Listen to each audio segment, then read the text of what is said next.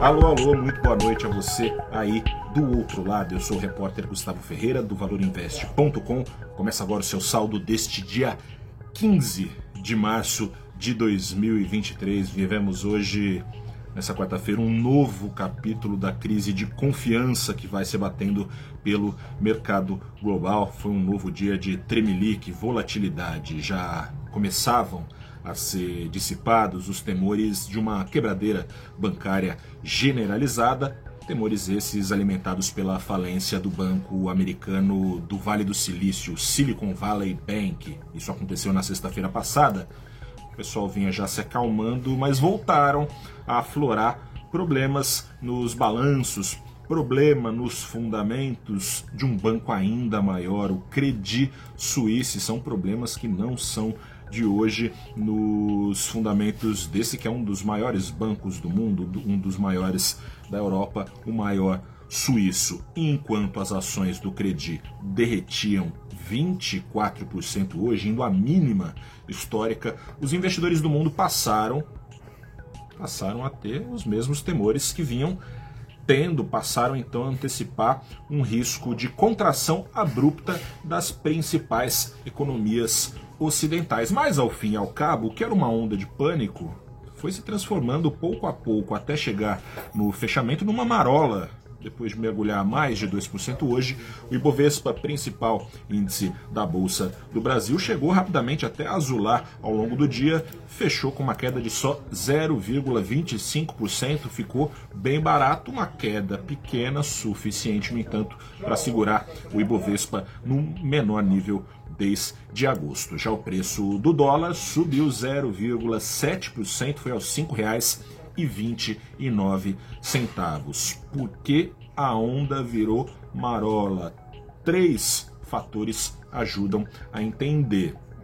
Para começo de conversa, investidores ao longo do pregão foram deixando de comparar banana com laranja. É tudo fruta, mas banana é banana, laranja é laranja, é tudo banco.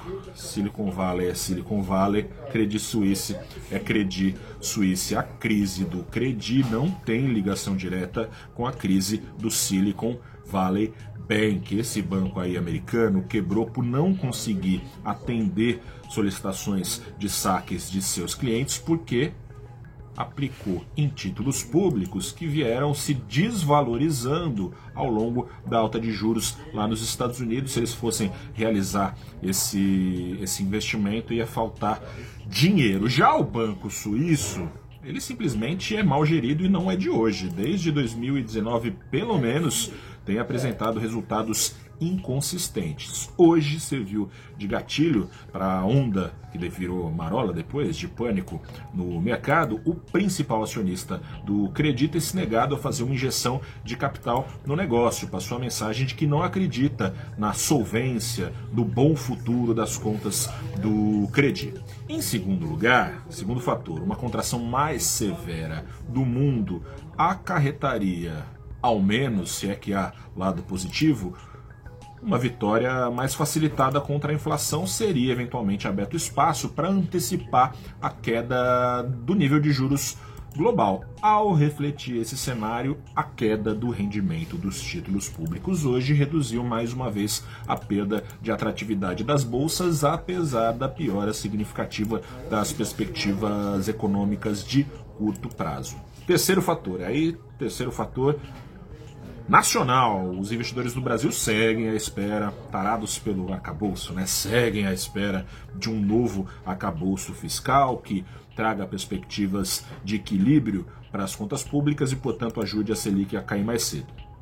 Ontem a turma do mercado reagiu mal à notícia de que a apresentação desse plano para o presidente Lula vai ser só na semana que vem, ou seja, pode faltar tempo hábil para o Banco Central do Brasil, que tem reunião marcada para a próxima quarta-feira, pode faltar tempo hábil para o Banco Central incorporar uma boa proposta, se assim for o caso, às suas planilhas e às suas perspectivas de juros.